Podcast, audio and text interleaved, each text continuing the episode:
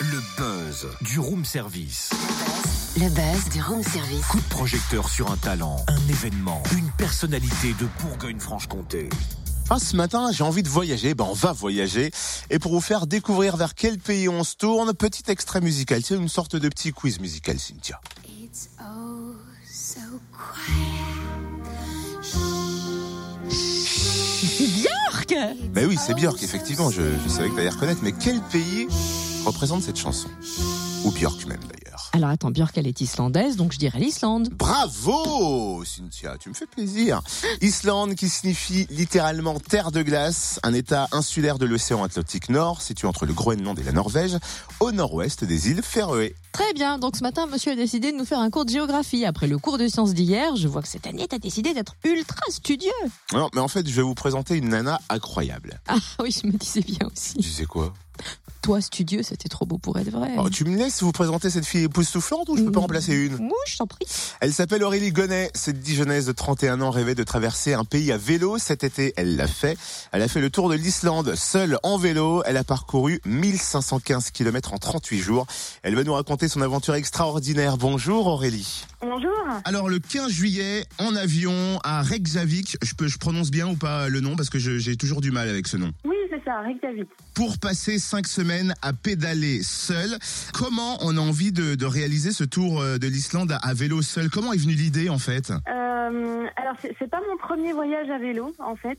C'est le, le deuxième. Il y a deux ans, j'avais fait euh, Londres-Édimbourg, qui avait été une, une super expérience. Et puis, euh, j'avais envie de, voilà, de refaire un voyage euh, à vélo, euh, cette fois dans un, avec des décors beaucoup plus, euh, voilà, d'être vraiment plongé dans la nature, euh, de retrouver euh, un rythme différent du rythme quotidien.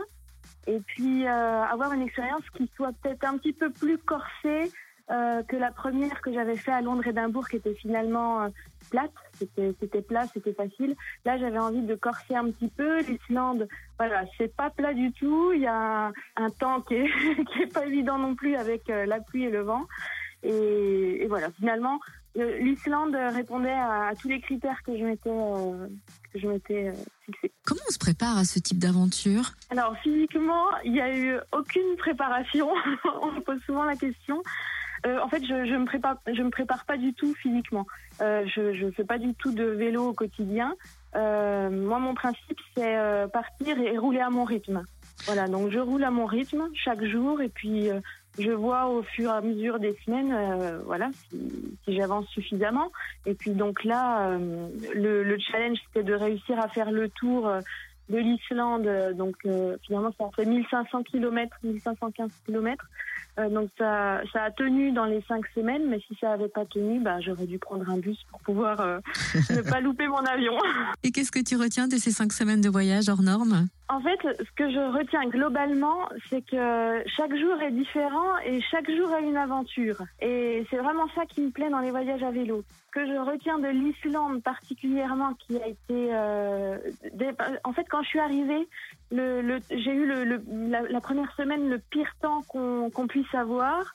Et puis au niveau du dénivelé, euh, énormément de dénivelé. Effectivement, la- l'aventure que je voulais euh, corser, là, je, là au moins je vais, je vais en baver.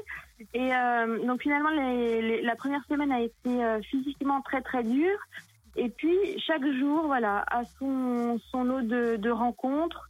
Euh, un des temps forts vraiment du voyage, euh, ça a été dans le nord du pays où j'ai rencontré un un couple d'Islandais qui m'a vraiment aidé parce que ce jour-là, en fait, j'avais passé la nuit dans leur camping. Alors quand on parle de camping, c'est dans leur petit bout de champ avec un petit D'accord. toilette. Et euh, le lendemain matin, quand je suis allée euh, payer la nuit de, de la veille, euh, j'avais les yeux complètement enflés. Et je leur ai expliqué que c'était à cause des, des projections, en fait, parce que j'avais j'avais fait beaucoup de pistes.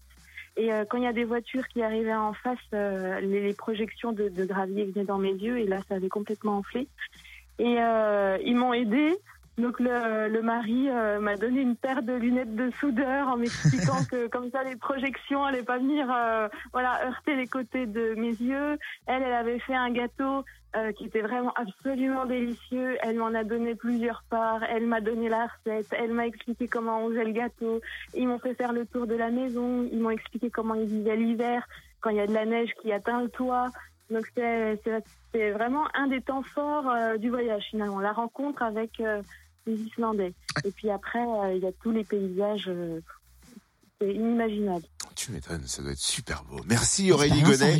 Chapeau bas en tout cas hein, pour ce voyage dingue. Elle a partagé son aventure quotidiennement sur les réseaux sociaux. Vous pouvez revivre son périple en images sur sa page Facebook, direction l'horizon. Ça donne envie. Oui, parce qu'elle disait que les paysages sont merveilleux. Effectivement, vous le constaterez sur sa page Facebook Direction l'horizon. Et Aurélie ne compte pas s'arrêter là.